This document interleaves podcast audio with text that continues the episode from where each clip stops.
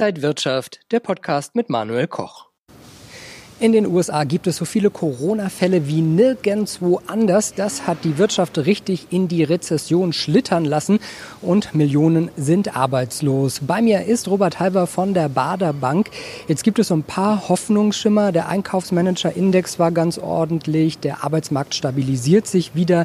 Geht es in den USA aufwärts? Ja, in der Tat muss man sagen, von den Frühindikatoren haben wir eine V-förmige Erholung. Natürlich muss auch klar sein, diese Konjunktursaat, die auch von der Geldpolitik, von von der Fiskalpolitik gesät worden ist, die muss auch aufgehen. Da wird es eine Enttäuschung geben. Aber man muss es klar sehen, der Weg der Besserung ist eingeschritten, hat man jetzt beschritten. Die Normalisierung findet langsam statt und das ist positiv. Das heißt, die fundamentalen Kräfte in Amerika, eine Powerökonomie, das muss man immer wieder sagen, gerade was den Arbeitsmarkt angeht, das ist schon schön zu beobachten. Sind die Risiken dennoch besonders hoch? In manchen Staaten gibt es ja dramatische Neuinfektionszahlen. Manche Ärzte sagen, es könnte sogar bis zu 100.000 Neuinfektionen am Tag äh, werden. Das klingt eigentlich schon sehr dramatisch. Ja, es gibt Risiken, gerade was die Infektionen angeht. Äh, Sie haben es jetzt gesagt, das ist ein ernstes Thema, weil der Trump auch keinen guten Job macht. Aber ich denke, die amerikanische Regierung wird keinen Radikal-Lockdown machen, wie wir das hatten im März und April. Das würde so viel kaputt machen. Und da muss man auch sagen, wir haben haben ja dann nicht nur Corona-bedingte medizinische Probleme, es gibt ja auch andere Probleme wie Trunkensucht. Ähm, Gewalt zu Hause, auch psychologische oder Depressionen, Störungen, ja, äh, die muss man ja auch betrachten. Also das erwarte ich nicht, dass man da einen Generallockdown machen wird. Es lokal sicherlich machen, aber man versucht jetzt ja mit Brachialgewalt diese Konjunktur zu stabilisieren. In einer Studie wurden jetzt gerade die amerikanischen mit den europäischen Konzernen verglichen und das Ergebnis war, dass eventuell die amerikanischen Unternehmen besser aus der Krise rauskommen. Vielleicht auch, weil sie die großen Tech-Konzerne haben, die eben einen wahnsinnigen Wert und auch ein sehr gutes Geschäft in der Krisenzeit hatten.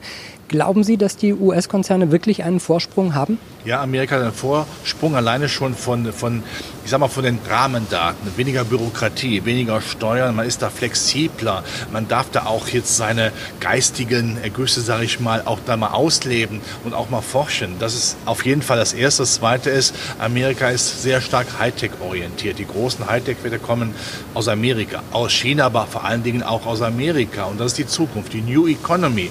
Und wir erleben ja jetzt gerade während Corona, dass Digitalisierung und Hightech, Social Media, alles was damit zusammenhängt, Onlinehandel, das bekommt natürlich noch mehr Drive. Und wir haben halt weniger. Wir haben die SAP und wir hatten mal die Wirecard.